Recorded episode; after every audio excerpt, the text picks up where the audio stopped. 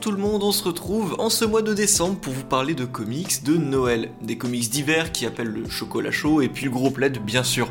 Les comics de Noël, il en existe des tas et on va vous dresser une petite sélection exhaustive ici, vous allez voir ça va être très cool.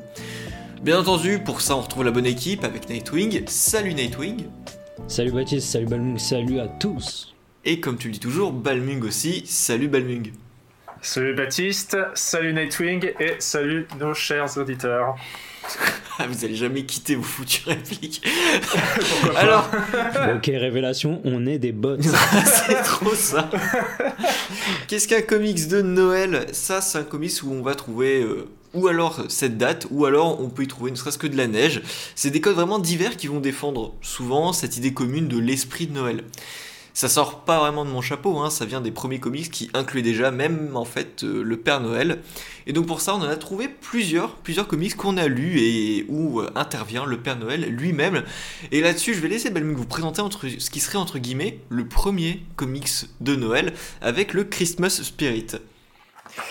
Alors, le Christmas Spirit. Alors, juste pour dire, c'est surtout, c'est surtout un recueil d'histoires du, du, comics The Spirit de Will Eisner. Alors Will Eisner, c'est, j'en parle de temps en temps, c'est un grand nom du comics. Euh, je vais pas m'amuser sur sa vie, mais bon, sachez que c'est quelqu'un qui avait de la bouteille et qui a inventé pas mal de, codes au niveau du comics. Et en fait, on peut même dire qu'il a, il a inventé lui-même la bouteille quand même. Oui, je pense aussi, mais bon. Euh, alors non, c'était pas un picoleur, hein, contrairement à. Non, non, non, je vais pas dire ça. Ah, il a codifié le genre quand même, c'est pas. Oui, voilà, c'est ça. Euh, et en fait, voilà, le, The Christmas Spirit, c'est un, un recueil de comics qui est sorti alors euh, seulement en anglais, malheureusement. qui est un recueil de comics qui date des, qui va de, des années, de 1940 à 1951 et qui va présenter pour chaque année le numéro spécial de Noël. Donc c'est ce qui est assez particulier. Il faut savoir que euh, Will Eisner a eu, euh, on va dire, euh, une inventivité qui a qui est allée de manière progressive. Et entre ces différentes histoires qu'on va voir, on va voir aussi son style qui va évoluer d'année en année, ce qui est assez intéressant. Et en fait, chacun de ces épisodes va bien sûr parler bah, justement de l'esprit de Noël. Alors le premier, on ne va toujours pas voir malheureusement le Père Noël, malheureusement pour Baptiste, mais on va suivre en fait deux deux euh, comment dire euh, tolards qui vont aller voler euh, la caisse pour pour pour la charité pour des enfants en s'habillant en Père Noël et en faisant croire que ce sont les Pères Noël et vont finir par découvrir en fait en étant invités dans l'église que ben voilà ces pauvres enfants la plupart sont voilà sont orphelins et ils vont aller ramener par eux-mêmes la, la, caisse le soir même pour, euh, euh, tous ces gamins. Et euh, plusieurs histoires vont se, répéter, notamment, il faut savoir pardon, que c'est une particularité, c'est que le, Spirit est censé être un personnage, mais vous n'allez pas beaucoup le voir pendant, ce, pendant ces numéros-là, et c'est ça qui est intéressant, c'est-à-dire que vous n'avez pas besoin de connaître le Spirit pour lire ce, ce tome, notamment le deuxième, on va voir le Père Noël qui va aller euh, distribuer des cadeaux à, plusieurs enfants et notamment aussi à l'enfant d'un comment dire d'un certain dictateur en 1941 qui va vous rappeler une certaine personne, je ne sais pas qui. Euh, euh, Kim Jong-un, je savais que tu allais en parler. Ouais, je, voilà. et qui, à qui il va essayer d'offrir un cadeau, mais lui ne va pas apprécier, va, va croire que c'est un dissident et va le faire fusiller. Euh, et découvrir que euh, voilà, il a essayé de tuer, on va dire, l'esprit de Noël. Et ainsi de suite, de, nouveaux, de nouvelles histoires vont se rajouter, notamment, je vais, je vais juste rester sur les plus notables parce que c'est pas, on a quand même 11 histoires, donc euh, ce sera pas la peine d'aller jusqu'au au, bout. Mais pour parler encore du Père Noël, il y en a une qui est très intéressante sur un enfant, on va dire, un peu du tiers-monde, ou d'un, comment dire, un, pays dont on ne cite pas le nom. Voilà, donc c'est un pays inventé, on va dire qui va en fait, euh, qui est en, train de mourir de faim et va rencontrer un Père Noël rachitique qui va lui dire, qui va lui affirmer que c'est bien le Père Noël, même si l'enfant ne le croit pas. Et en fait, euh, va lui dire euh, qu'il a réalisé son plus grand rêve. Et le, rêve de l'enfant, c'est de se retrouver à, dans, à New York, dans, une, dans cette grande ville qui, qui rêve d'aller et de pouvoir ne plus avoir à, mourir de faim et ne plus avoir à subir ben, sa, condition dans un en plein milieu d'un désert. Et en fait, le, le, le, Père Noël va lui dire d'aller de, d'aller dormir et bien sûr il va aller il va prendre cet enfant là pendant la nuit et l'amener à un avion pour qu'il puisse se retrouver à, Noël à Noël en plein New York et bien sûr va être recueilli derrière par le Spirit. Toujours dans ce, petit, ce petit côté euh, très sympathique. Et en fait, voilà, on est vraiment sur des, sur des œuvres qui sont très, euh, très singulières, qui sont euh, très bien dans la morale de Noël, qui vont pas effectivement sortir de, toujours de l'ordinaire, surtout pour quelqu'un, enfin pour des, vu le, vu la date à laquelle sont sorties ces histoires-là, mais qui sont euh, très sympathiques à, lire, en plus de, de se permettre de découvrir un peu le style de narration de, de, de Will Eisner, qui, qui aura laissé des traces euh, dans l'histoire euh, tout au long de sa vie. Voilà. Mais carrément. Et ce qui me tue, c'est qu'en fait, tu vois, je pensais que c'était vraiment du comics spirit quand Will Eisner disait qu'il faisait du super-héros et qu'il aimait pas trop ça. Et quand on parle, je me dis, mais en fait, c'est vraiment une prolongation à sa trilogie new-yorkaise. Oui, oui. C'est alors oui, t'as le côté, euh, as le côté aussi avec ça. Euh, il, avait la pour particularité surtout d'utiliser The Spirit à la fois parce qu'en fait ça marchait bien d'avoir un, personnage qui fait un peu super héros, sachant que le Spirit n'est pas un super héros. C'est juste un homme qui a un petit masque et il est même pas, il est même pas au style Batman, tu vois. Il est vraiment pas. Euh, un, physique de rêve. Mais euh, en fait, son, son, comics leur a surtout servi à la fois à se, faire plaisir, mais aussi des fois quand il n'a pas besoin du spirit, il, il, se gêne pas à le, jeu, à le foutre de côté et parler de d'autres choses. Voire même des fois, il, y a des petites anecdotes du genre où il se met à aller euh, euh, embêter l'un de ses, ses collègues scénariste et faire un comics euh, à, la façon de l'un de ses amis, pour l'instant Claude va faire un comics à sa façon, ou parler de procès à droite à gauche. Et en fait, The Spirit, c'est juste... Euh, ben voilà, c'est ne, faut pas vous, vous, fier simplement au personnage, ça va beaucoup plus loin que ça. Ok, ok. Euh, du coup, moi je vais enchaîner parce que ça, ça date des années 40.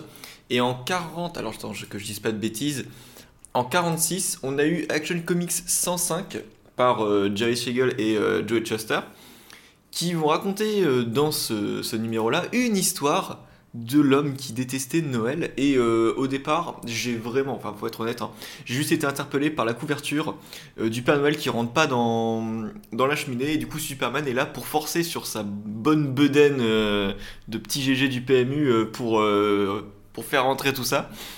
Et je me suis dit, mais le ridicule ne tue pas, on peut tester ça. Et en fait, c'était loin d'être idiot comme histoire. Et je me suis dit, mais c'est vraiment une histoire très enfantine qui prend pas les enfants pour des cons. Et j'ai trouvé ça super bien. En fait, c'est l'histoire d'un gars qui gère une entreprise, dans les années 40 évidemment. Et euh, un jour, un de ses employés lui souhaite euh, Joyeux Noël. Et parce qu'il lui a souhaité un Joyeux Noël, eh bien, il décide de le virer. Donc ça paraît totalement illogique. Le gars rentre chez lui, il l'annonce à sa femme, qui doit ensuite euh, l'annoncer euh, à la banque, etc. Et leur enfant qui entend tout ça et qui se dit que ben, cette année il n'aura pas de cadeau à Noël, que rien ne va. Euh. Clark Kent en entend parler et comprend que il se passe quelque chose d'assez étrange. Et en tant que Superman, il va trouver quelqu'un qui tente de saboter Noël. Et donc le gars le, gérant de l'entreprise va jusqu'au pôle Nord en avion pour offrir des gâteaux au Père Noël, des gâteaux qui vont contenir une drogue afin de faire épaissir le, Père Noël qui va doubler de volume pour ne pas rentrer dans la cheminée. Et donc dans ce cas-là il ne pourra pas euh, ne pourra pas de donner les cadeaux aux enfants. Donc c'est complètement stupide, mais là en fait, du coup, la stupidité ne s'arrête pas là, et c'est ça qui est trop drôle, c'est que le Père Noël, il a genre dans son devant chez lui un terrain d'entraînement où en fait à la place de cerceaux dans lesquels il doit sauter, des il a des cheminées. Et c'est ridicule, mais en même temps c'est trop drôle. Et donc le Père Noël qui se réveille euh, par euh, Superman qui est en train de lui foutre des méga claques. Euh, se dit euh, mince, c'est vrai que c'est le soir de Noël, je peux pas, qu'est-ce que je vais faire, euh, je suis trop gros. Et eh bien en fait, Superman va faire mincir le Père Noël en, faisant exploser des volcans et autour desquels il va faire graviter le Père Noël afin de le faire suer. Et donc il va suer la moitié de son poids. De sorte à perdre la moitié de, de, de, son ventre en, euh, en même pas une heure. Donc euh, l'un des points de Superman, si jamais vous ne le saviez pas, c'est également de vous faire mincir. c'est un truc incroyable. Sachez que ça ne marche pas dans la vraie vie, hein. vous allez mourir avant. sachant que c'est pas, ça marche pas comme ça avec la graisse, hein, mais bon, c'est pas grave. Hein. Non mais je, te... je lisais le truc, j'ai relu plusieurs fois en me disant putain mais c'est pas possible c'est pas ça. J'ai mal compris tu vois. Il y a pas un vocabulaire ultra compliqué. Et pourtant tu vois j'ai relu en me disant non ils, ont pas pu faire ça. Et en fait si en fait si Superman provoque volontairement une éruption volcanique c'est pour faire mincir le Père Noël. C'est normal. Donc il y a ça. Et donc par la suite, euh, le Père Noël euh, finit par mincir, il peut de nouveau aller sur son traîneau, et euh, Superman va va l'aider à faire voler son traîneau parce que je sais plus ce que l'autre avait fait avec ses rennes. Mais il y avait une sorte de, d'empoisonnement des rennes aussi hein, quand même parce que je dire qui, quitte à tout saboter autant le faire jusqu'au bout. Et ils vont se croiser sur leur chemin au retour pour euh, aller euh, distribuer les cadeaux. Euh, un avion tombé en panne sur la banquise. Et bien en fait c'est justement notre petit couillon qui se retrouve là. Et en fait Superman et le Père Noël vont l'aider malgré tout. Et lui ne va pas comprendre pourquoi est-ce qu'ils ont eu pitié de lui et c'est là où ça va devenir intéressant et où le rapport stupide et absurde s'arrête. C'est qu'on n'a pas les, motivations du, méchant. Et ce méchant, en fait, dit euh, J'ai adopté une philosophie de vie qui est peut-être euh, méchante, mais qui a toujours fonctionné pour moi. Et il a été, il est né dans un milieu difficile et il est arrivé là où il en est grâce euh, à son orgueil et à, à, ses magouilles. Et c'est uniquement de, des mauvaises intentions qui ont fait de lui qui il est aujourd'hui et qui fait sa réussite. Ce qui fait qu'en fait, maintenant, quand on lui souhaite joyeux Noël, et eh bien en fait ça lui renvoie à cette idée que personne n'a été gentil avec lui durant sa vie.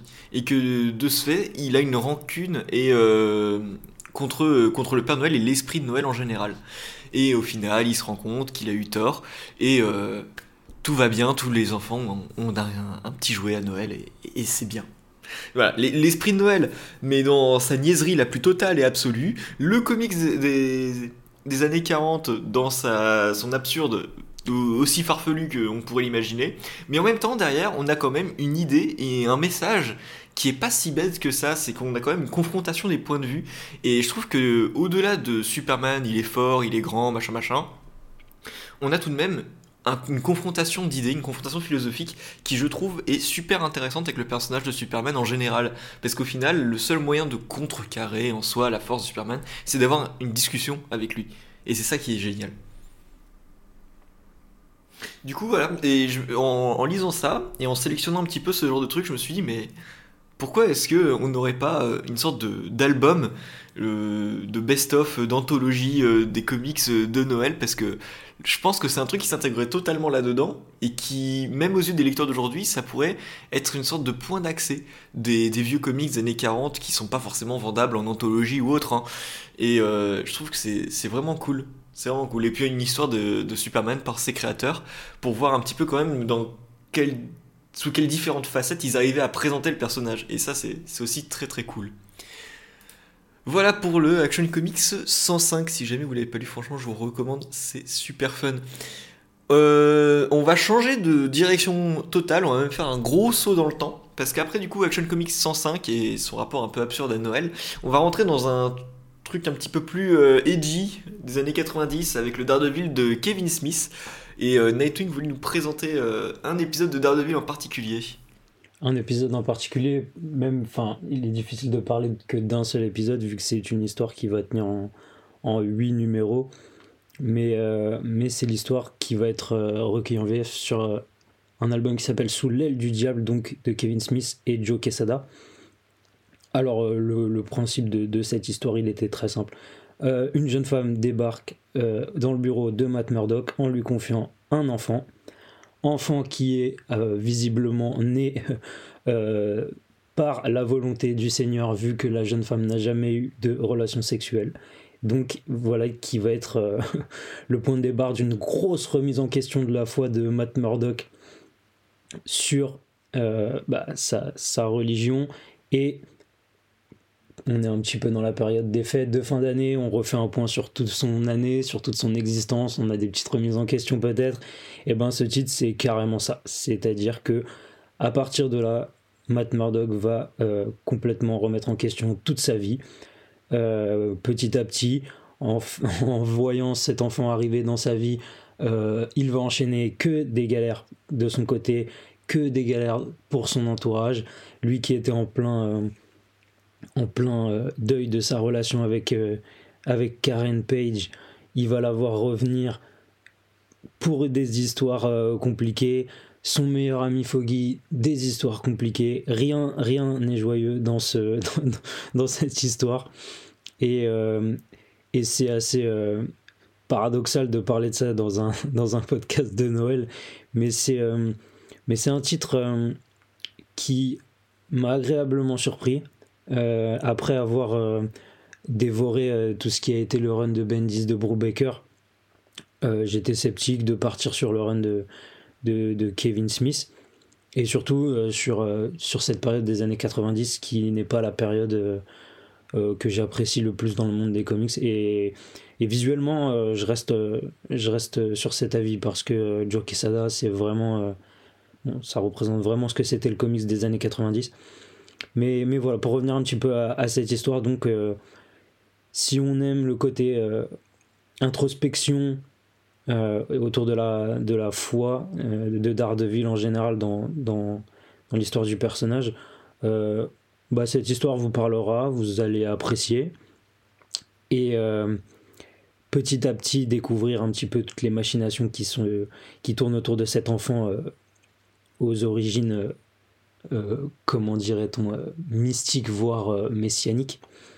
alors que finalement, bon, les révélations vous feront peut-être déchanter, notamment la, la, fin de l'histoire, parce que j'ai l'impression que Kevin Smith littéralement nous donne une explication assez méta dans le sens où où j'ai pas pu faire ça parce que ce personnage, il lui est arrivé ça, donc je le fais avec Daredevil. Et c'est assez marrant. Peut-être que ça va en perturber certains. Moi, ça m'a pas plus dérangé que ça, mais mais ça reste une histoire assez euh, assez intéressante autour du personnage de Matt Murdock. Pour euh, pour resituer aussi euh, chronologiquement parlant, le run de Kevin Smith se passe donc avant celui de Bendis et Brubaker.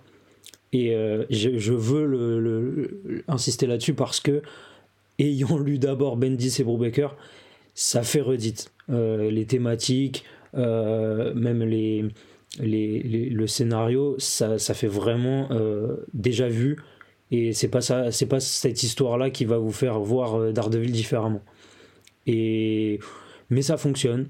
Si vous n'êtes pas allergique au style des années 90 visuellement, Quesada, c'est vraiment euh, l'illustration parfaite de ce que c'était en 90, euh, les corps euh, super athlétiques, les femmes sexualisées à mort. Non, athlétique. athlétique, ouais, mais on dit sexualisées à mort quand on parle des personnages féminins. Bah ah. et, ouais, et c'est honnêtement, c'est le point que je regrette un peu, c'est que en fait, visuellement, je trouve que ça colle pas avec ce que ça raconte. Euh, je suis pas, je suis pas trop d'accord. Hein. Mais bon, après, pour moi, Quesada, c'est vraiment le, le, top des années 90. Euh, c'est pas trop par rapport au dessin de Quesada, ça va être plus en fait à l'aspect de, de, de, la colorisation. Et eh ben justement, euh, c'est super, super, Il avait vraiment le top. Et, et j'aurais préféré. Ça, c'est très personnel. Mais quand t'as enchaîné Bendis et Brubaker, visuellement, t'étais sur un truc très sombre très street level, très, très, très sale. Et, là, c'est pas du tout le cas. Et, et en fait, euh, c'est une réflexion que je me suis faite en lisant.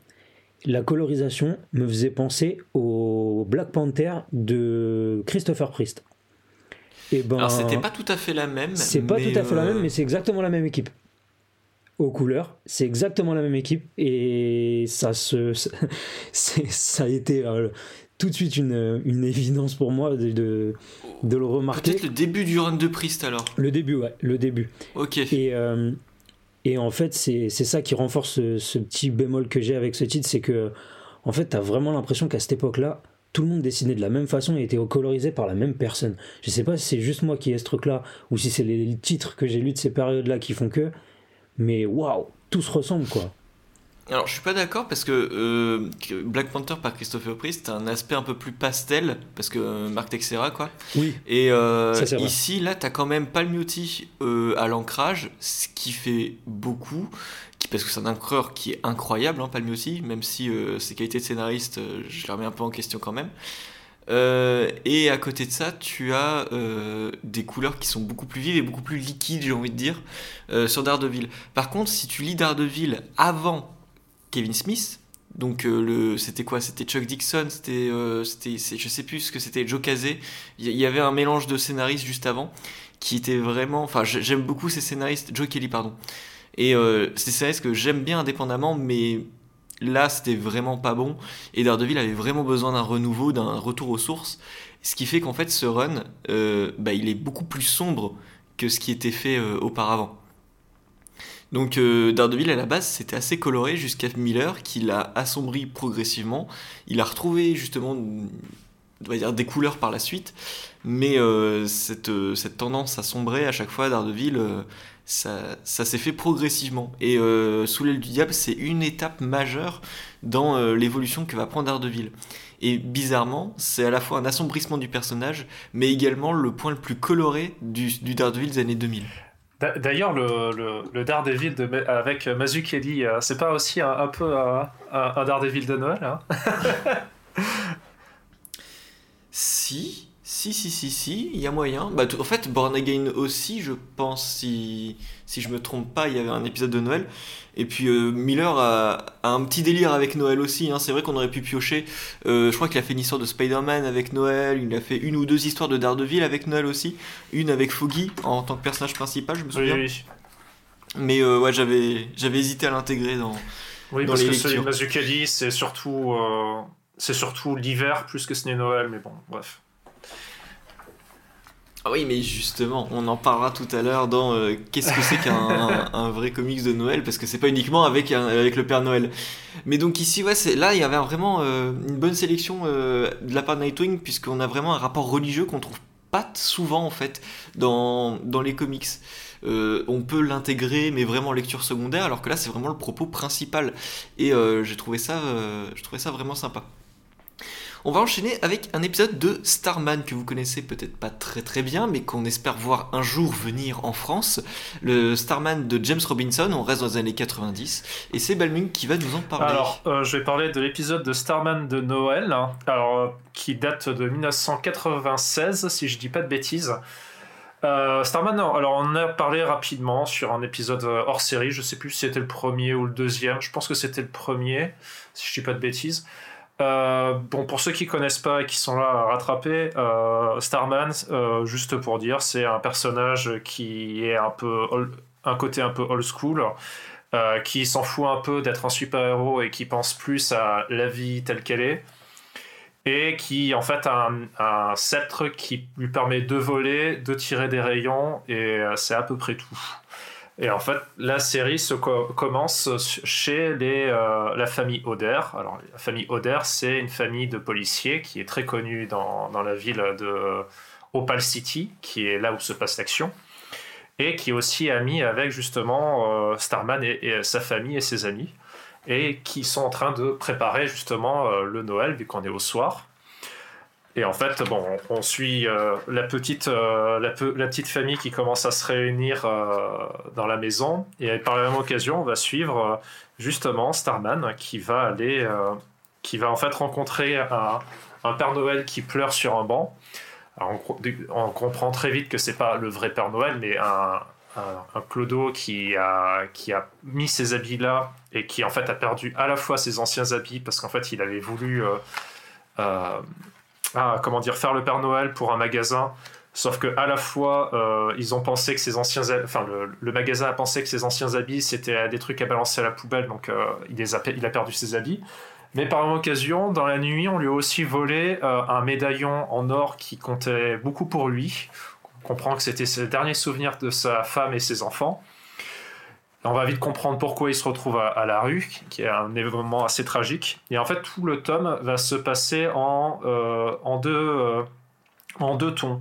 À la fois, on va suivre Starman qui va se, qui part gentillesse pour cet homme-là va aller chercher, essayer de retrouver son médaillon d'or et par occasion suivre dans le nid douillet des Oder le, les, euh, euh, toutes les connaissances de, Starman se réunir pour préparer ce Noël-là. Et c'est un épisode qui est, euh, mais qui, est très humain, c'est-à-dire qu'en fait, on va, cette histoire-là, il n'y aura pas de pouvoir, il n'y aura pas d'utilisation de sceptre, on va être très simplement du, du, small talk, on va dire. on va dire ça, c'est qui va aller vraiment voir les gens à droite à gauche, essayer de voir euh, quel clodo aurait pu entendre parler de, ce vol de médaillon, retrouver le connard qui aurait volé ce médaillon-là. Et par occasion, les gens qui vont se revenir dans, le logement, euh, tous euh, avec leurs cadeaux, faire de la petite discussion, tout ce qu'on connaît justement dans les fêtes de famille à Noël, un côté un peu voilà, du côté vraiment familial. Et bien sûr, à la fin, tout. Je vais pas dire où était le, médaillon, mais à la fin, celui-ci va être retrouvé. Euh, le, le, Père Noël est heureux, mais euh, heureux dans, une ville, euh, dans une ville sous la neige, alors qu'on est sans abri, voilà. Du coup, il va bien sûr. Starman va le ramener chez, chez lui pour qu'il passe Noël avec, avec lui.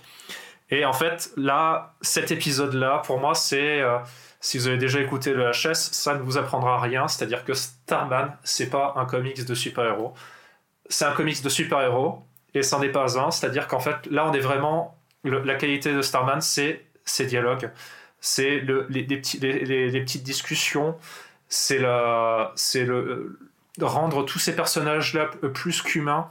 Et en fait, on n'est vraiment pas sur euh, de la grosse action. Et en fait, c'est vraiment, voilà. Si vous voulez dire Starman, si vous voulez de l'action, c'est pas le bon titre. Mais si vous voulez quelque chose de vraiment très agréable, euh, passer un très bon moment, euh, retrouver euh, quelque chose de ouais, bah, qui peut compter pour vous, je, vous, je vous le dis, il faut le lire. Voilà. Ça me permettra de remettre en avant cette série-là qui est vraiment magnifique. Et que moi aussi, j'espère qu'elle arrivera en France parce que elle, était, elle, elle était censée elle, était, elle a commencé à être éditée chez Panini, mais malheureusement, bon voilà.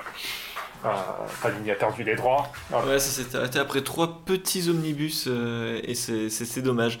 Ouais, je l'avais lu aussi cet épisode-là et euh, je crois que c'est un des épisodes qui m'a vraiment fait accrocher à Starman. Il y a une force émotionnelle vraiment incroyable là-dedans et c'est là où je me suis dit, mais James Robinson, c'est juste un putain de génie et il, a des hauts et des bas dans sa carrière, il n'y a pas à dire, hein, mais ça, c'est son haut. Enfin, quand je vois son nom, généralement, je ça, suis Ça, c'est son plus gros haut, on va dire. Après, il a, il a, fait d'autres choses intéressantes, mais c'est, pour moi, c'est. Et, c'est d'ailleurs aussi un, un, problème qui lui est à lui, c'est qu'il sait que c'est son chef-d'œuvre.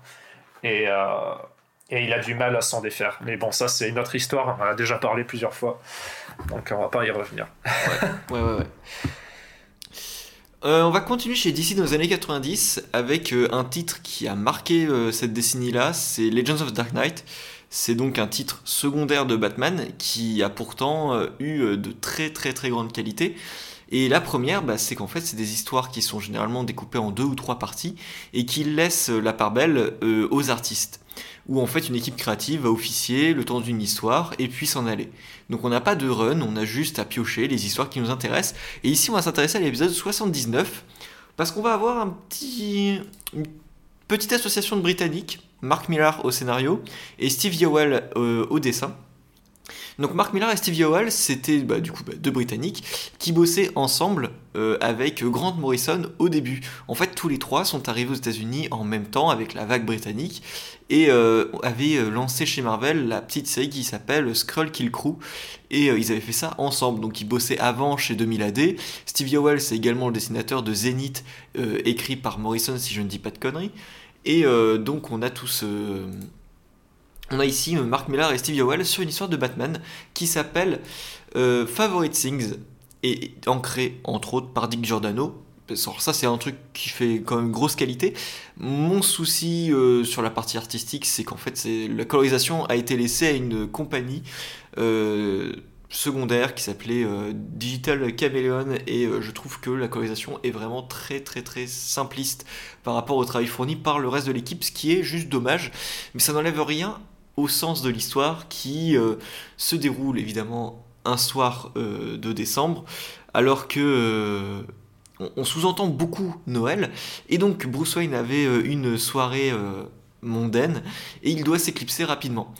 Euh, et de là, il apprend qu'il y a une sorte de gang d'enfants qui cherchent à faire parler d'eux, qui sont influencés par le Joker, qui mettent le feu à un musée, qui commettent beaucoup de crimes différents.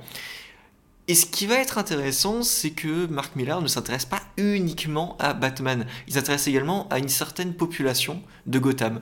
Donc il tourne le dos à euh, cette, euh, cette population mondaine pour s'intéresser au contact de Batman, aux habitués de Gotham.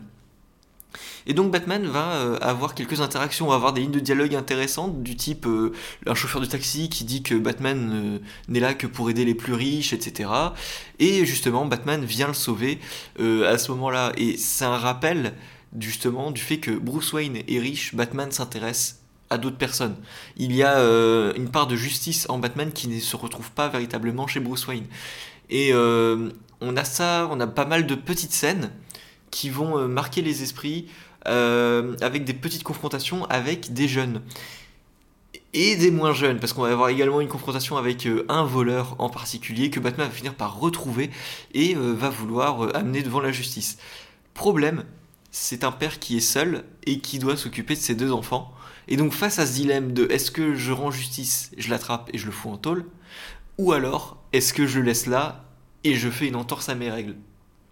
Et eh bien c'est là où en fait on va voir la différence entre la justice telle qu'elle est et la justice aux yeux de Batman qui n'est pas du coup uniquement vengeance comme pourrait le laisser entendre le dernier film mais qui est vraiment dans l'idée de euh, d'équilibre et de bien commun. Et donc face à cette idée euh, d'un père qui pourrait laisser euh, ses, deux fils derrière lui et deux fils qui pourraient mal tourner, surtout venant d'un Bruce Wayne, enfin d'un Batman qui a perdu ses parents, eh bien en fait il va juste euh, lui faire peur, et puis s'en aller disparaître comme il le fait avec Gordon, en ayant laissé une bonne liasse de billets sur la table pour euh, que le gars puisse s'occuper de ses enfants. Et je trouve que c'est quelque chose qui est vraiment bienvenu et qui est même surprenant. Parce que du coup, là, je l'ai lu pour le podcast, mais c'est la première fois que je l'ai lu. Et euh, avec Marc Millar au scénario, j'étais pas super rassuré. Et je me suis dit, bon, bah au pire, ça sera de la grosse baston. Et en fait, non, on voit vraiment que Marc Millar a pris un tournant de fou à partir de Kikas, en faisant vraiment du récit d'action décérébré euh, sous forme de recettes euh, d'adaptation ciné par la suite. Là où avec Batman, il pouvait faire des récits vachement plus réfléchis avant. Et euh, c'est vraiment un potentiel gâché, du coup, je me dis, avec, ce genre de choses. Parce que c'est vraiment un récit qui est vraiment très très très intéressant. Et qui, malgré l'ancrage de Dick Giordano et la colorisation très très colorée, bah, ça reste quand même assez moderne dans la forme. Donc ouais, non, c'était une super lecture. Et je sais que Nightwing l'avait lu également, donc je voulais savoir ce que tu en avais pensé. J'ai exactement le, même avis que toi, et j'irais même un petit peu plus loin, c'est que il fait une, euh, une, une, analyse simple du personnage de Batman, mais qui lui fonctionne, parce que en fin de compte, ce que, ce que tu disais pas, c'est que il se fait cambrioler finalement, Bruce Wayne.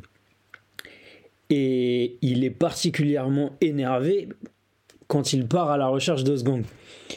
Et, et la révélation à la fin de ce qui lui a été volé est super significative par rapport à, à ce qu'est Bruce Wayne et à ce qui a donné naissance à Batman finalement parce que ça reste un enfant qui, qui a perdu ses parents quoi.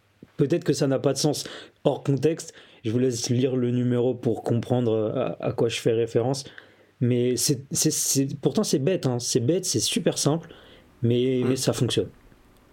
Mais c'est ça, mais en fait, je trouve que ce sont euh, généralement ces histoires-là de Noël qui sont simples dans leur contenu, dans leur forme, mais qui ont un pouvoir émotionnel qui est extrêmement fort. Et euh, enfin, quand je dis ça, j'ai l'impression de parler des téléfilms de Noël, etc. Mais c'est pas du tout le cas. mais en fait, on a vraiment ce, ce, rapport euh, où en fait l'idée de l'opposition des bonnes et mauvaises valeurs, la remise en question des bonnes et mauvaises valeurs, euh, elle prend tout son sens sur euh, cette période-là. Et euh, le, enfin, pas elle prend son sens, mais le sens est amplifié, je trouve. Et je pense que du coup, tu vas pouvoir également en parler avec Batman Black and White. Exactement. Et alors, Batman Black and White, pour expliquer un petit peu le, le concept de, de ce qu'était cette série, c'est en fait une sorte de petite anthologie de. Chaque numéro est composé de plusieurs petites histoires, en fait. Et euh, la particularité, c'est que c'était pour la plupart des très très grands noms de l'industrie qui s'y collaient. C'était pas juste euh, comme pour certains annuals, des, jeunes équipes d'artistes qui débarquaient. Là, on a, on a quand même des, grands grands noms, et donc sur ce Batman Black and White numéro 3, en l'occurrence, euh, on va retrouver des artistes comme euh, Klaus Jansson, Matt Wagner, euh, Bill Sienkiewicz, Danny O'Neill. On a vraiment une, une, grosse, grosse équipe derrière, derrière ce simple numéro. Et donc, plusieurs petites histoires.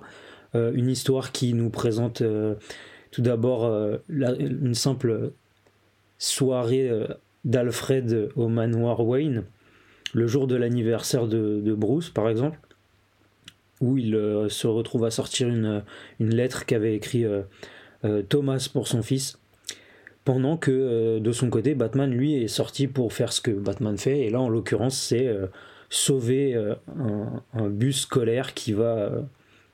qui menace de tomber d'un pont.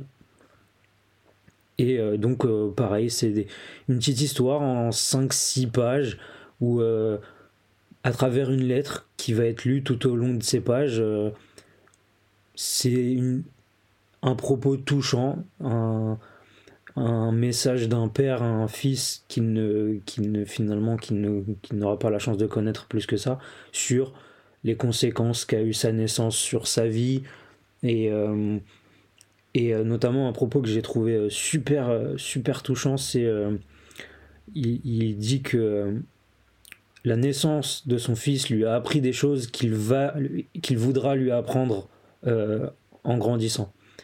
Et malheureusement, il n'aura pas la chance de le faire. Mais euh, cette phrase et comment elle est amenée est particulièrement, euh, particulièrement belle, je trouve.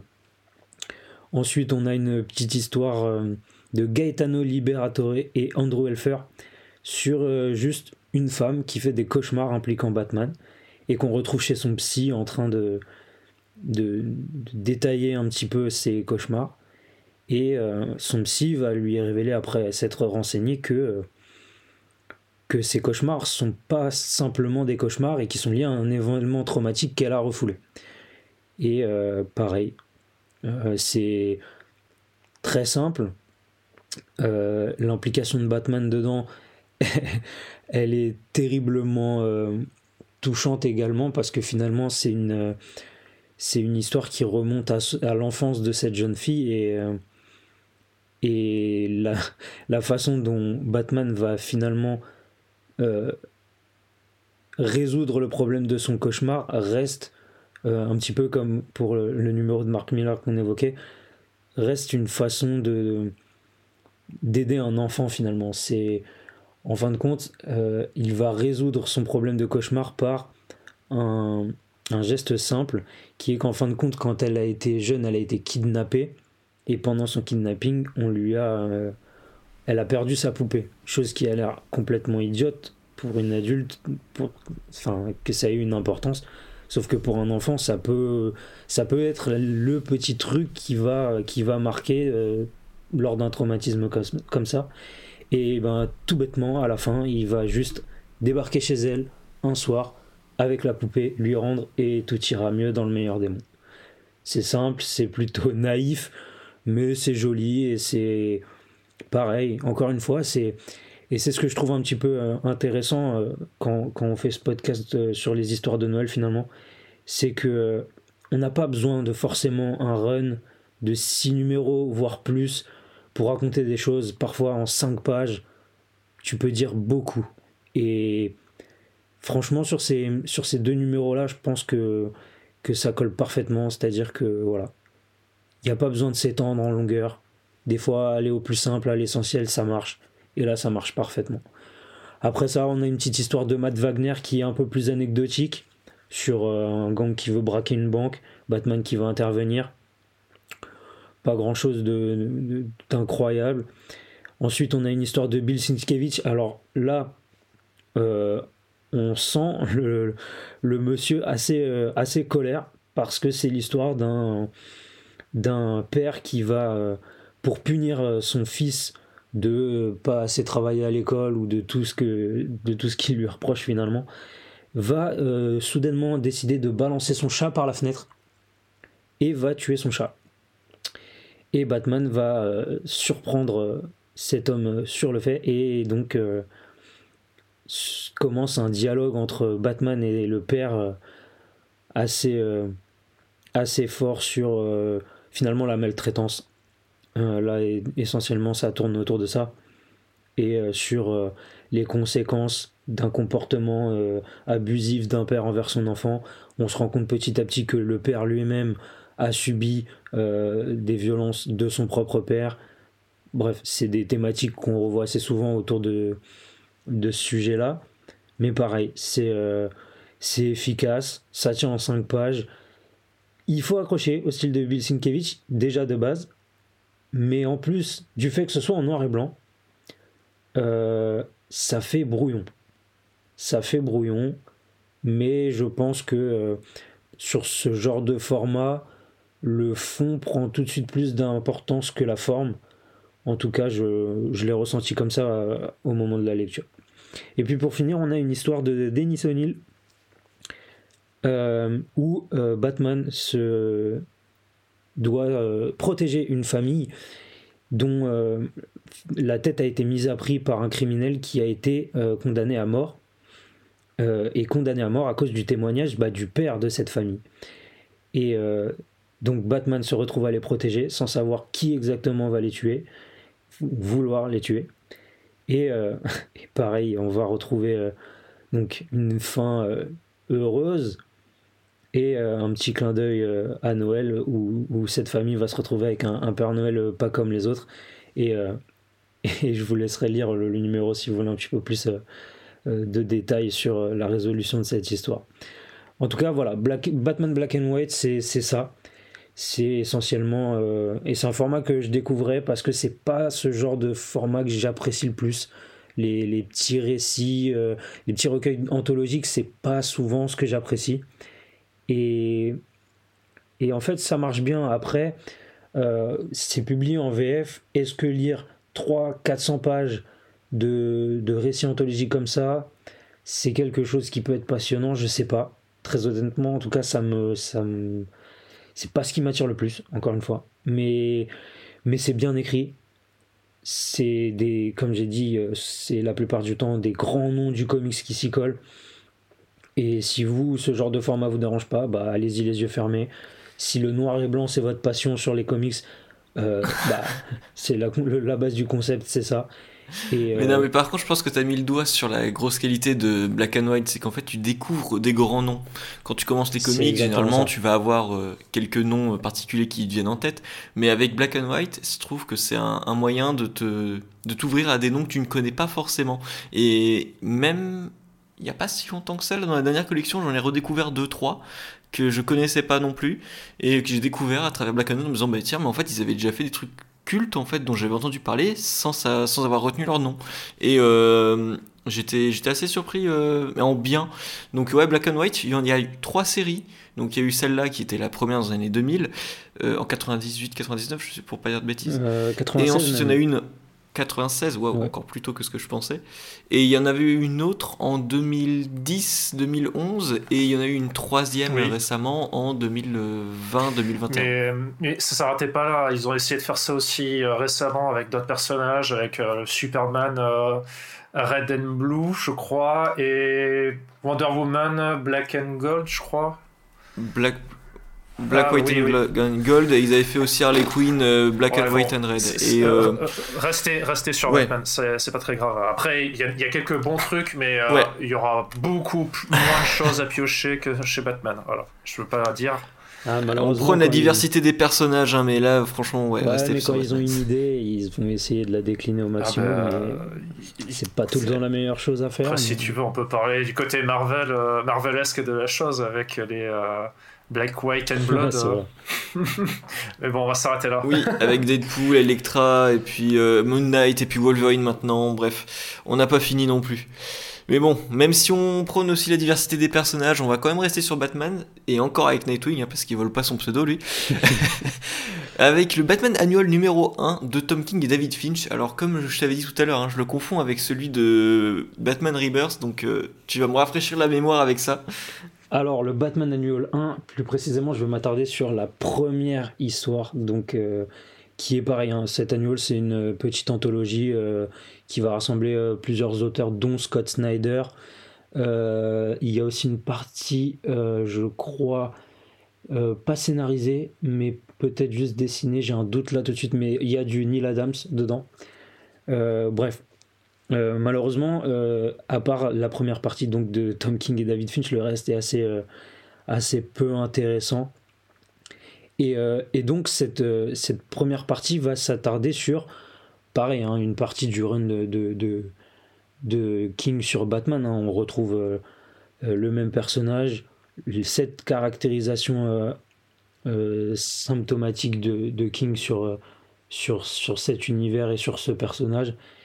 Et on retrouve donc euh, au départ de ce numéro euh, Batman euh, face à une scène de crime, ou plutôt une ancienne scène de crime, très difficile à, contextualiser au départ, où en fait on retrouve juste un chien déguisé en as, entouré d'autres chiens qui vont représenter le roi, la dame, qui sont eux bah, morts et euh, visiblement qui étaient donc euh, des chiens que le Joker s'est amusé à utiliser pour euh, on ne sait pas trop quoi et ça a très très mal très mal fini.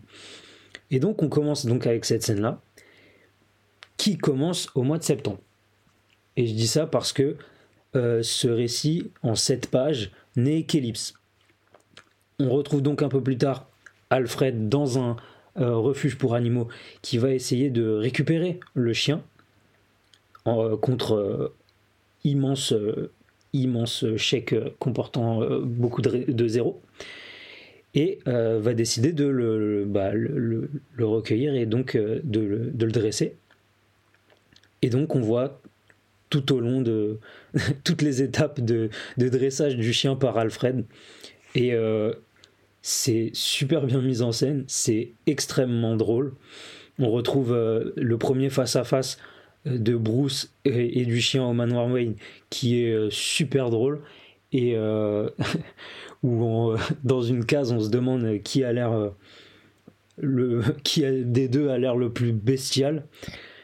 Et euh, on continue comme ça, à passer de semaine en semaine, octobre, novembre, décembre, à voir Alfred euh, se casser la tête pour dresser un chien qui, qui est extrêmement agressif, du coup extrêmement violent, et qui, on découvre petit à petit, euh, est aussi agressif en présence de, Bruce.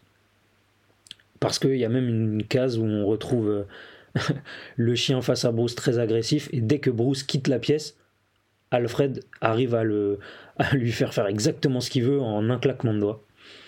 Et, euh, et ça finit comme ça, euh, en développant la relation entre, entre le chien et Bruce, donc le chien qui va donc être Ace pour ceux qui n'avaient pas encore euh, fait le lien, et, euh, et qui va finir donc ce numéro par euh, le jour de Noël. On retrouve Bruce et le chien complètement, enfin, qui ont du coup développé ce, ce lien qu'ils ont par la suite. Et dans une scène très drôle où en fait Alfred aura mis plusieurs mois à dresser ce chien. Et euh, donc au pied du sapin, euh, Bruce qui dit euh, finalement Alfred vous m'avez rien offert pour Noël. Et bah en fin de compte bah si. Il t'a dressé un chien qui est devenu presque ton meilleur ami et tu t'en rends même pas compte. Et c'est c'est merveilleux. Le- le- L'écriture d'Alfred, toujours. Je trouve que King a une façon d'écrire Alfred qui est assez, assez incroyable parce que il a vraiment ce côté pince sans rire britannique et, dans, ces sept pages, ça ressort extrêmement bien. Et ouais, encore une fois, comme je disais tout à l'heure, on n'a pas besoin de plus de pages pour raconter des choses. Et là, en sept pages, honnêtement, j'ai jamais lu un, un truc qui m'a autant marqué en si peu de pages. Et ça, c'est, ça a été une vraie gifle. Et tout ça dessiné par Finch, c'est pas son meilleur travail. Faut pas non plus être. Euh, je sais que certains ont du mal avec euh, David Finch. Euh, c'est très. C'est du blockbuster, c'est du gros muscle en temps normal. Mais, mais là, ça fonctionne. C'est plutôt coloré en plus, rapport au fait que c'est un récit qui se place donc pendant, pendant les fêtes finalement. Et, et ça marche, ça marche terriblement bien. Euh, c'est parfaitement en adéquation avec le run de King. C'est une petite parenthèse euh, qui en est une sans en être une, car on garde vraiment la même atmosphère, le même, le même ton. Et franchement, c'est cette page. Si vous avez un trajet en bus à faire, lisez ça pendant ce, trajet parce que bah, vous aurez le temps et vous n'aurez pas perdu votre temps, justement. Ah, mais c'est extrêmement cool comment ici euh, je viens de le retrouver. Et euh, du coup, là, je viens d'apprendre également que c'est une histoire qui. Enfin, inspirée d'une expérience qu'il a eue avec, euh, avec sa chaîne Roxy, Tom King. Donc, ouais, Tom King qui est complètement gaga de son chien d'ailleurs. Hein, et en tant que fada de chien, je, me rappelle bien de, du coup de l'histoire maintenant. Et, je, trouve ça trop, trop, trop, trop cool. Parce que ouais, l'écriture d'Alfred dans le run de King, c'est une, enfin, c'est une des grosses qualités, c'est qu'en fait, Alfred il révèle aussi bien l'aspect gâté pourri malgré tout de, de, Bruce, où tu sais pas si le gars est juste euh, aveugle ou si euh, c'est vraiment euh, il joue la comédie.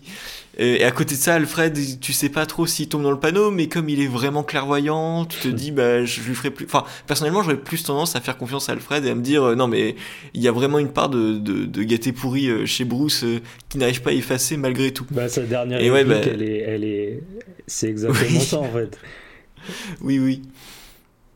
Mais ouais, par contre, j'avais un petit peu de mal à comprendre les deux premières cases justement du du chien ultra violent comme ça.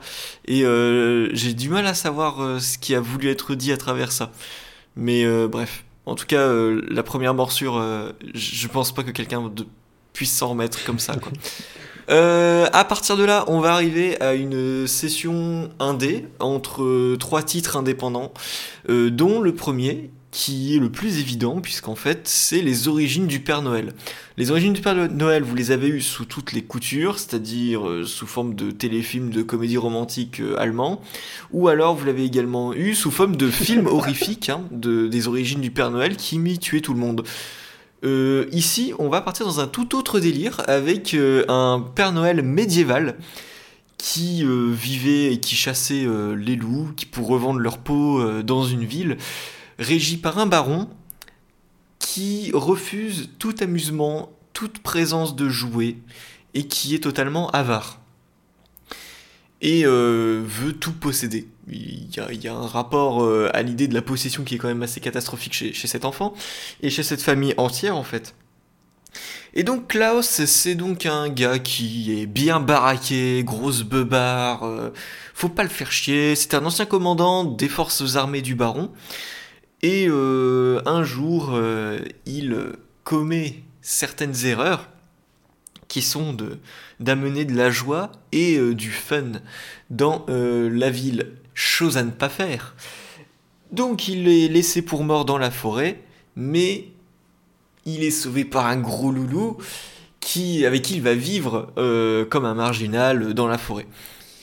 Évidemment, de fil en aiguille, il va revenir dans la ville et euh, il va se transformer euh, Père Noël. Et cette transformation, elle va se faire à travers des étapes assez violentes en fait. Et c'est là où je trouve que cette réinvention de Grant Morrison est incroyable, parce que alors, faut pas vous, vais pas vous mentir, hein, c'est pas du tout le meilleur boulot de Morrison. Alors autant on vous avait vendu Animal Man, mais avec des gros arguments, et si vous l'avez pas encore lu, c'est qu'il y a un vrai problème. Autant là, Klaus, c'est vraiment pas l'achat numéro 1, c'est juste extrêmement fun, surtout si vous aimez les bêtes à poil. Très mauvaise expression. très mauvaise expression? Pas les rats non plus, mais euh, les des, gros chiens, des gros loups, tout ça, tout ça. Et donc Morrison fait vraiment réinterpréter le Père Noël sous forme badass, et la métaphore va être extrêmement euh, légère, du type Klaus c'est l'amusement, le baron c'est le méchant parce qu'il aime pas le fun.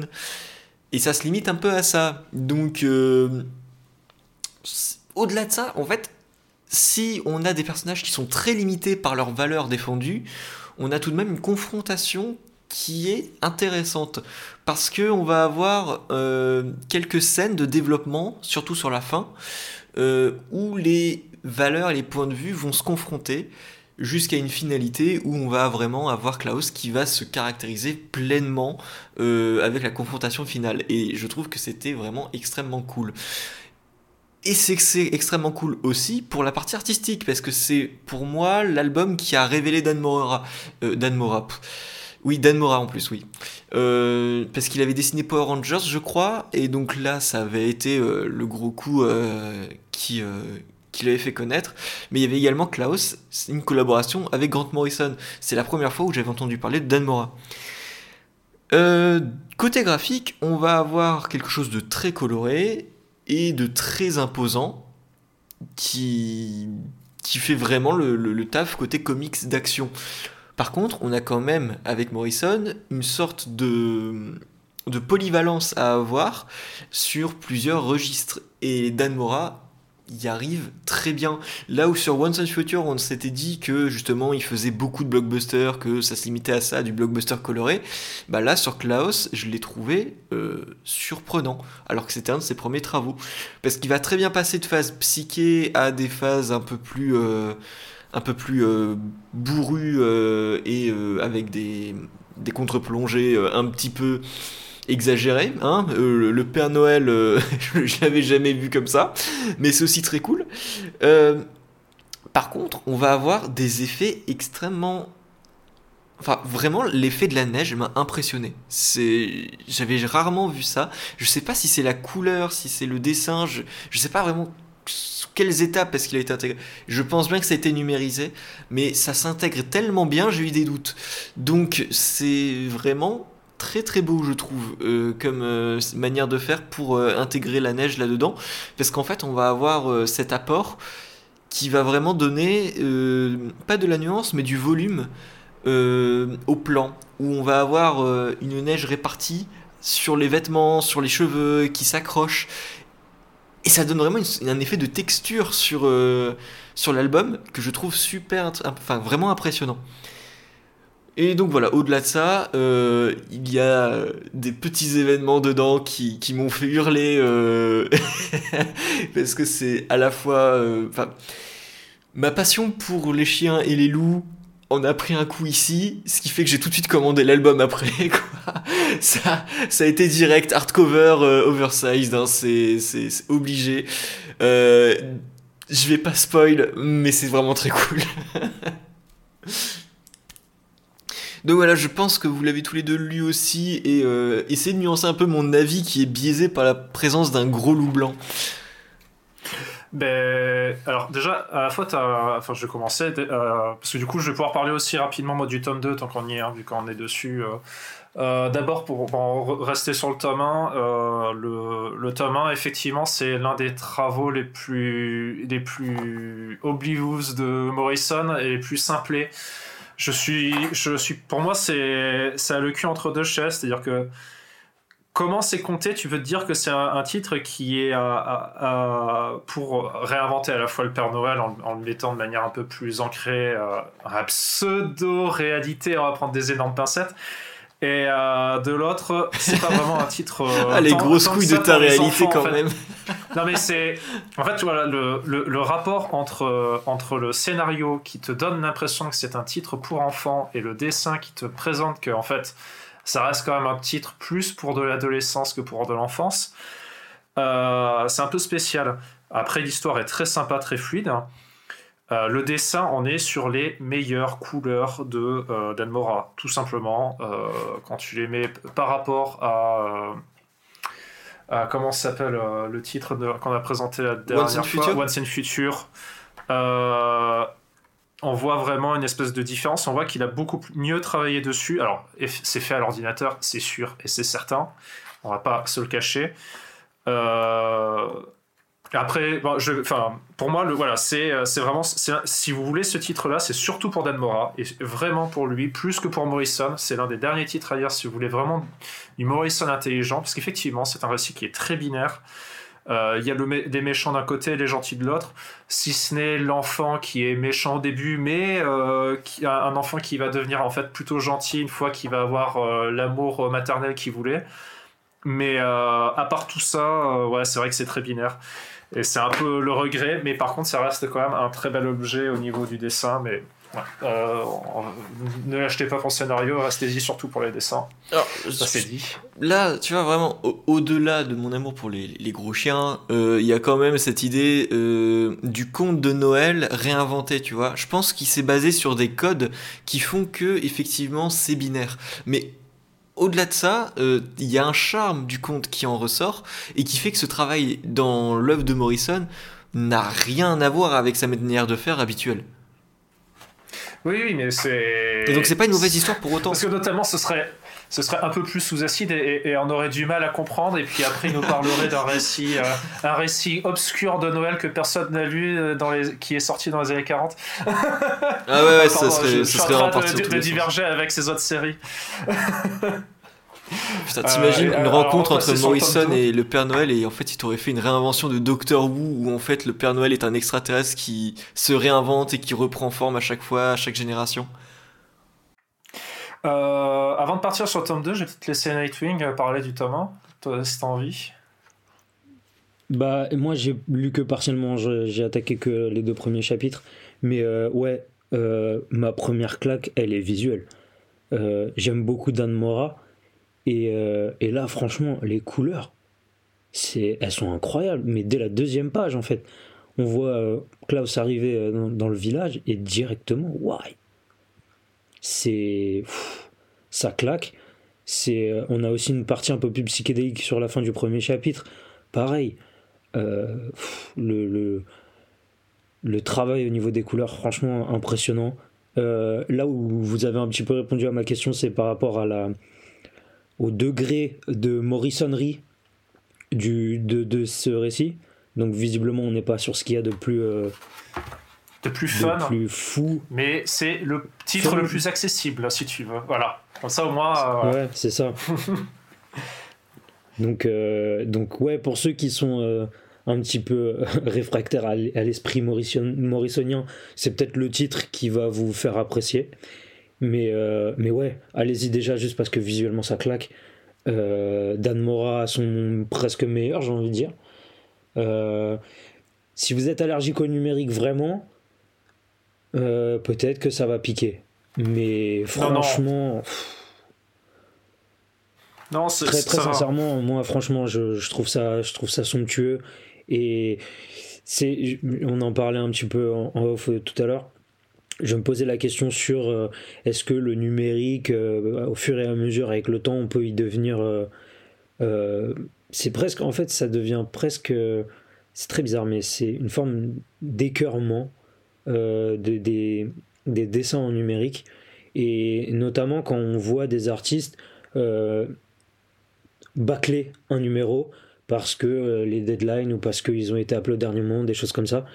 Et, mais là on sent qu'il a le temps, on sent que c'est travaillé euh, au niveau du trait, au niveau des couleurs. Euh, rien que pour ça, faut y aller. Hein. Je suis totalement d'accord.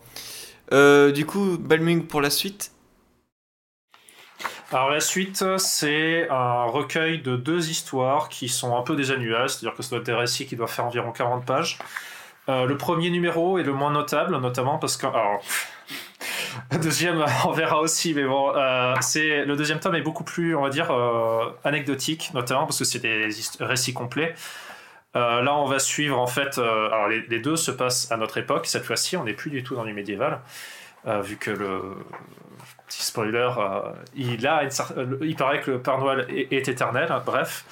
Euh, et du coup, on va suivre euh, la Reine des Neiges qui va, euh, essayer de contrecarrer, enfin qui va aller au, pôle Nord pour aller essayer de, bah, ramener, récupérer ces terres qu'elle avait perdues parce que sous un côté un peu un peu écologique, en fait, elle, elle, se plaint qu'elle perd des terres parce que notamment la terre se réchauffe, voilà. Sauf qu'en fait, bon, cette euh, question-là va être euh, très vite mise de côté. On va juste être face à un. Euh, il y a une grande méchante reine des neiges qui veut, qui va attaquer l'humanité en essayant aussi de récupérer, comment dire, l'atelier du Père Noël. Et le Père Noël, Klaus, pardon, va venir et lui casser la gueule avec avec Gepetto et et son armée de et avec son armée de nains. C'est une histoire qui est très simplée, sachant qu'en plus, on n'est vraiment pas au meilleur de Dan Mora, parce qu'en plus, là, cette fois-ci, il ne colorise pas. Enfin, alors, je ne sais pas s'il colorise. Il, colorise une partie, mais en tout cas, il n'est pas seul. Hein. Il est aidé par Doug Campos, euh, qui n'est pas. Et du coup, enfin, qui est vraiment moins bien que le, premier tome, ça sera euh, très vite. Donc c'est pour ça que cette, cette histoire, j'ai plus passé euh, la laisser de côté. Et ensuite, on va avoir une autre qui va aussi se passer du coup à notre, à notre époque, où grosso modo, euh, il va y avoir un reverse Père Noël, un Père Noël, Père Noël des ténèbres qui va essayer, enfin Klaus des ténèbres qui va essayer de contrôler les gens qui s'habillent en, en, Père Noël pour faire sa ministre dans la ville. Et le Klaus va arriver pour essayer de contrecarrer ça. On va vite comprendre qu'il y a une histoire d'aliens, euh, qu'il y a une histoire de grosse entreprise qui donne des armements à ces aliens-là pour euh, financer en fait une guerre contre le Père Noël afin de que eux puissent introduire leur nouveau Père Noël euh, et ainsi sauver l'esprit de Noël et, et aussi pouvoir faire gagner on va dire de l'argent à leur société. Oui, c'est énormément capillotracté. Il y a des références à une marque que vous pensez connaître, je pense, c'est Coca-Cola. Euh, c'est, je pense que c'est le titre qui est à la fois le plus what the fuck, qui se rapproche le plus de, Morrison et euh, mais qui est pourtant pas très fou, hein, parce qu'en vrai, euh, rajouter tout ce bordel là dans une histoire, c'est pas très, pas forcément très bien. Par contre, on est sur du Nightmora qui là je trouve qu'il est meilleur au niveau de ses, En fait, là, il faut apprécier. Il là, il, se met à avoir un, ancrage beaucoup plus épais. Euh, on voit qu'il y a beaucoup d'années qui sont passées entre le premier tome et celui-ci. Euh, les couleurs sont toujours aussi magnifiques, même si elles ont plus l'espèce de même pétant qu'on avait sur le premier tome. Mais, euh, mais ça ose plus. c'est beaucoup plus côté, tiré côté action, alors que le premier tome était déjà pas mal dans de l'action il y a beaucoup de choses qui changent. Euh, en vrai, euh, si c'est rien pour le dessin de, de, Dan Mora, au moins pour cette deuxième partie, c'est très intéressant à lire. La première, vous pouvez vous la, sauter directement. Donc en fait, pensez-y, est-ce que ça vaut le coup d'avoir le deuxième tome? Euh, vous saurez que déjà la moitié du tome est pratiquement inutile. voilà. Eh bien, écoute, ça tombe bien parce que j'ai commandé le premier et le troisième, le deuxième étant assez dur à trouver. Donc, je suis pas mécontent. Mais par contre, cette histoire d'alien et de Père Noël. Enfin, je, je trouve l'idée incroyable et j'ai vraiment envie de lire ça du coup. Alors sache que euh, par contre c'est un peu compliqué, je sais pas si parce qu'en fait euh, il me semble que en France on a eu que deux tomes, mais il me, je ne sais pas si le, le tome 2 en France n'est pas le tome 2 et 3 américain. Il y a moyen parce qu'en fait j'ai vu que le tome 2 et le tome 3 en VO ils comptent à peine 100 pages. Donc euh, il y a moyen qu'en France on ait ah, rassemblé le tout. Non, non, non, non, c'est faux. Enfin, du coup, le... c'est pas ça, parce que le tome 2, il, fait... il doit faire 100 pages, 100 ou 110 pages, parce que du coup, il y a du contenu en plus. Alors, le tome 3, il, est sorti cette année, je crois, donc c'est pour ça. Bon, bah, ok. Non, parce que. Alors, t'es sûr qu'il est sorti cette année? Parce que, alors, je pense que. Tu... bref, on, en rediscutera, mais normalement, ça, il me semble que le tome 3, c'était surtout une. Ce que t'as vu en, Kickstarter, c'est surtout une réédition. Mmh d'un tome 3 euh, et euh, surtout de faire un coffre, une réédition des trois tomes parce qu'apparemment aux États-Unis ce n'est plus édité. C'était plus édité, je veux dire. Euh, voilà. Oui. Est-ce que j'ai compris Il y a moyen, il y a moyen. Je regarde ça vite fait. Et ouais, c'est sorti en 2020. Donc ouais, c'était sorti il y a deux ans, pardon. C'était pas du tout cette année. Euh, donc voilà pour Klaus. et ensuite on va rester sur du Morrison avec une autre œuvre mais tu vois, à choisir entre Klaus et Happy, je crois que je préfère Klaus. Euh, donc voilà, euh, Balming qui va vous présenter Happy, donc euh, récit de Noël tout à fait différent, bien entendu. Alors, Happy de, de Grant Morrison et Darry Robertson. Alors, si vous avez déjà entendu parler de Darry Robertson, il est habituellement avec un autre personnage.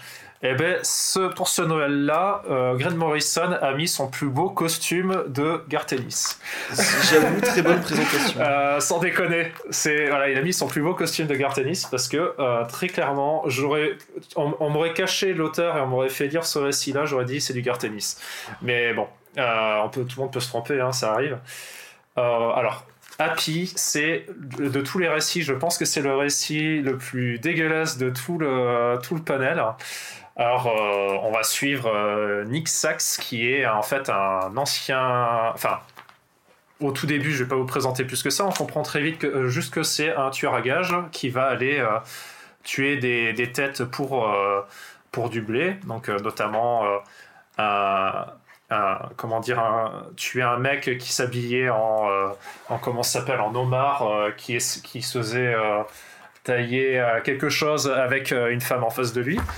Euh, pour ensuite aller euh, tuer euh, des, des, frappes qui, qui, on va dire, ont essayé de doubler la mafia locale.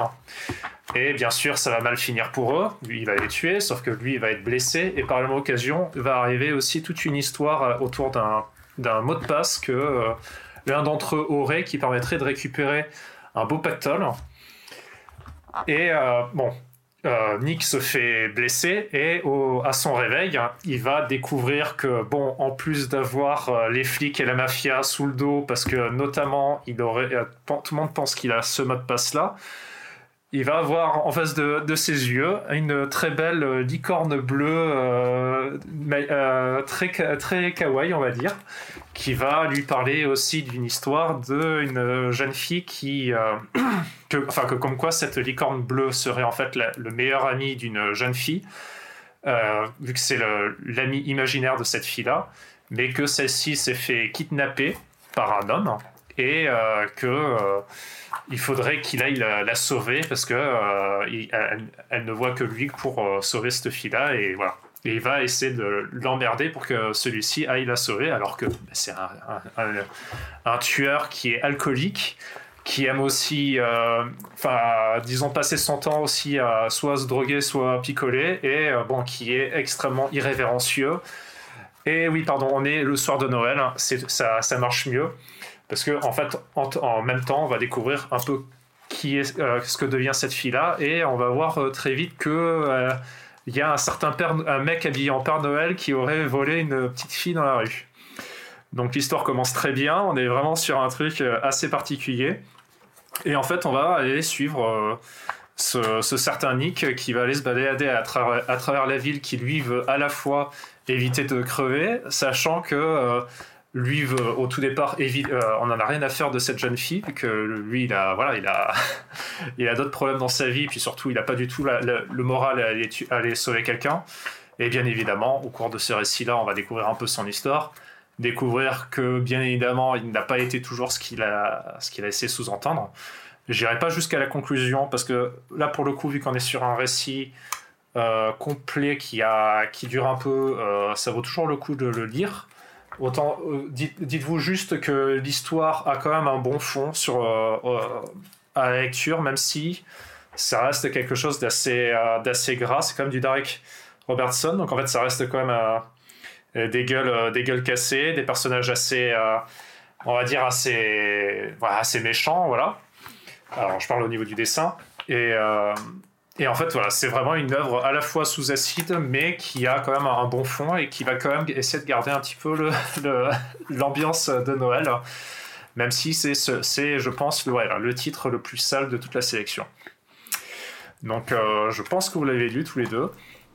Euh, alors moi c'était il y a très très très longtemps et pour moi c'était vraiment un récit qui avait vraiment un effet de mode et ce qui fait que j'ai limite préféré la série télé plutôt que le comics parce que le comics c'est vraiment dans du style Garcenis et Garcenis c'est pareil hein, c'est euh, le comics c'est finalement moins bon que l'adaptation télé et euh, là-dessus j'étais j'étais assez déçu à la lecture et j'étais content de pas l'avoir acheté à l'époque et ce qui fait que Happy, bah, c'était une petite déception, quoi. C'était, t'en ressors, t'es en mode, bon, bah, voilà, j'ai eu ma dose de trash, et puis, et puis c'est tout. Enfin, trash, surtout vulgarité, quoi, c'est tout. C'était de la vulgarité, après, ça reste du gras, comme effectivement c'est faire Gartenis mais euh, j'ai trouvé quand même un peu moins gras que tout ce qu'il fait. Bon, après, faut pas non plus tirer loin, parce qu'après, si, si, si, on veut jouer à son plus gras. c'était lui qui était dessus, c'était euh, euh non, c'est lui? Crost, il y, a eu, y a eu Ennis à un moment, ouais.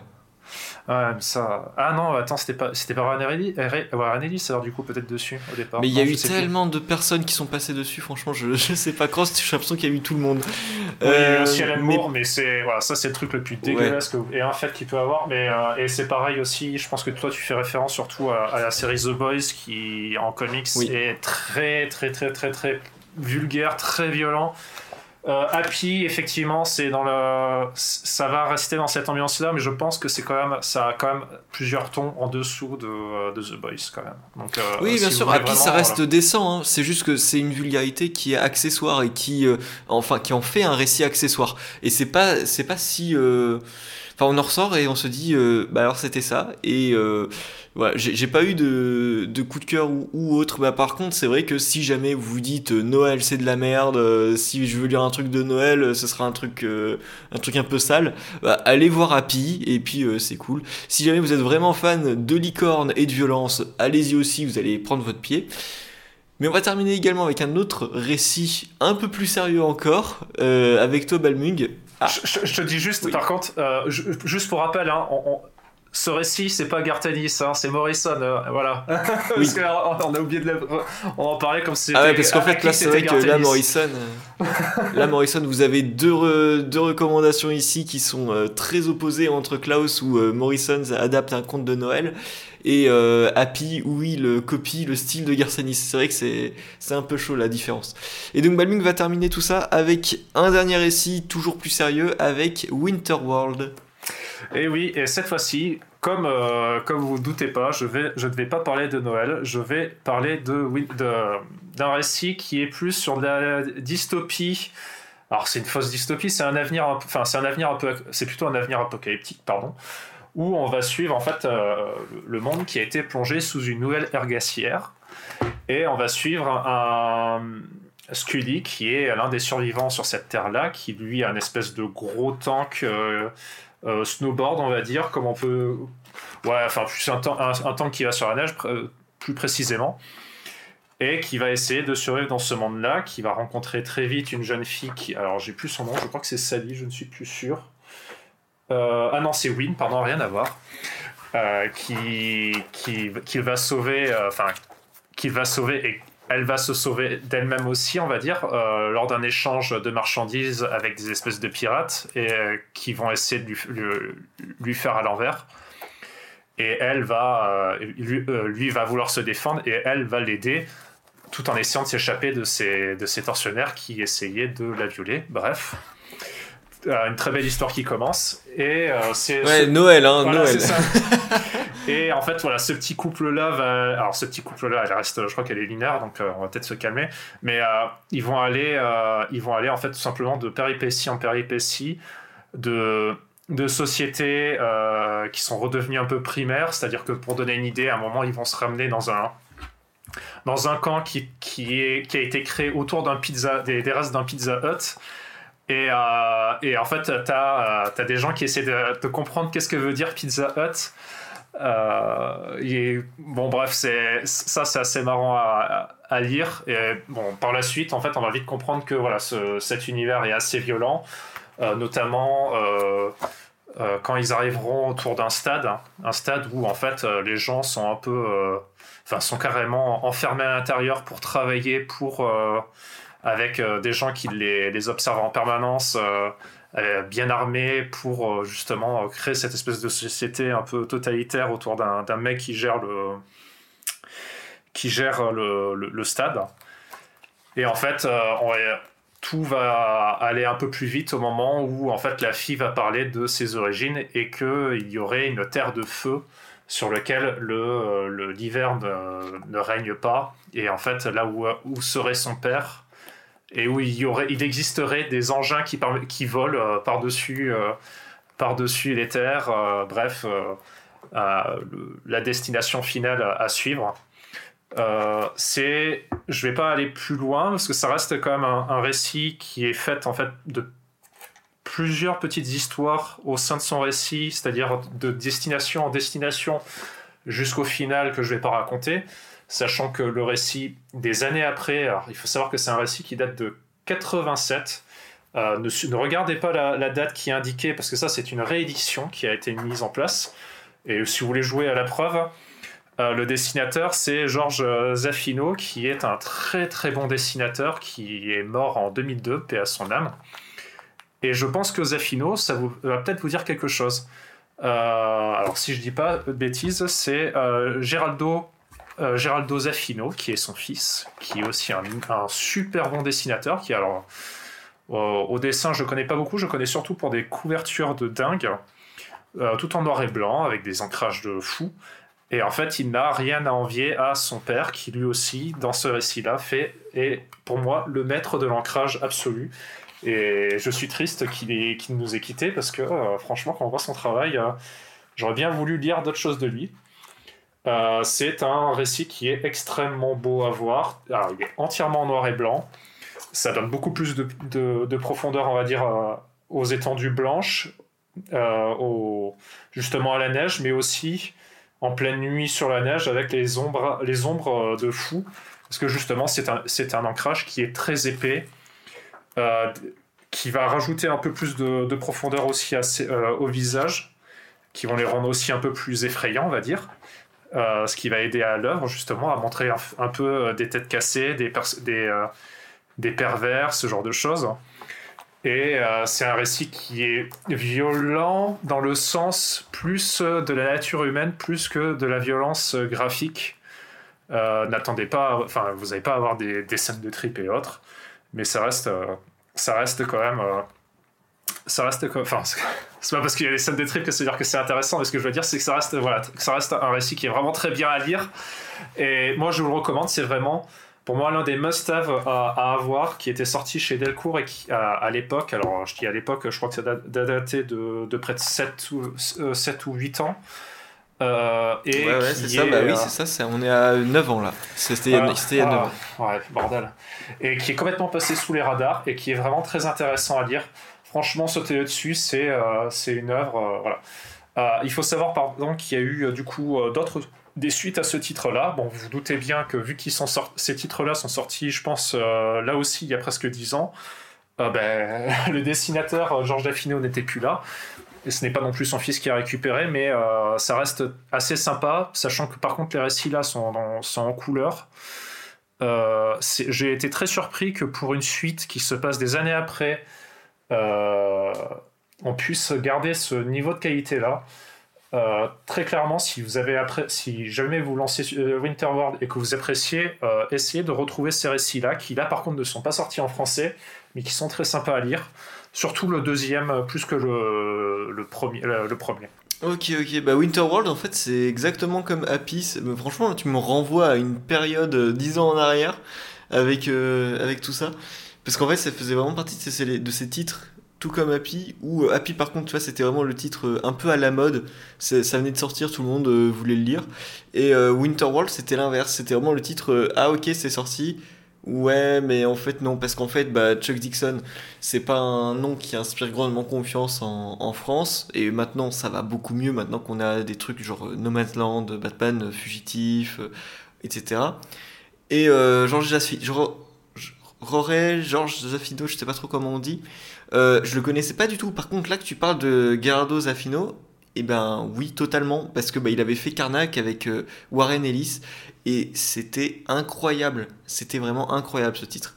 Mais donc ouais, Winterworld, euh, à part la neige, euh, pas grand rapport avec Noël, mais c'est vrai qu'on rate pas une occasion de, ramener ce genre de titre, que j'ai toujours pas lu d'ailleurs, mais il faudra vraiment que je le chope. Et euh, du coup, en tant que lecteur VO, j'ai recherché un petit peu et très dur à trouver en VO aussi. Donc vraiment, c'est une petite pépite là que vous recommande Balmung et, on le soutient bien sûr dans son avis et qu'on va essayer de l'appliquer nous aussi de notre côté. Du coup, bah, côté récit de Noël, là, on a quand même vu qu'on avait pas mal de choses très différentes entre euh, du super-héros classique, des apparitions de Père Noël un peu niaises, jusqu'à une réinvention totale du conte de Noël. Donc en attendant, on vous, on vous maintient ces recommandations-là, et puis on vous encourage à, piocher un petit peu ce que vous voulez. N'hésitez pas à nous balancer dans les commentaires certains titres que, que vous pourriez associer aux comics de Noël dont on n'a pas forcément parlé mais que vous aimeriez partager. On en a pas mal qui étaient également euh, publiés en VF euh, avec le Batman annuel numéro 1 de, de Tom King qui avait été compilé avec d'autres choses. Euh, on vous recommande du coup tout ça. On espère que vous ferez euh, quelques petites découvertes autour de ça. On vous souhaite évidemment un joyeux Noël. On vous rappelle qu'on se tient toujours sur les réseaux sociaux, Twitter, Instagram, et que euh, vous pouvez évidemment partager, communiquer autour de ça.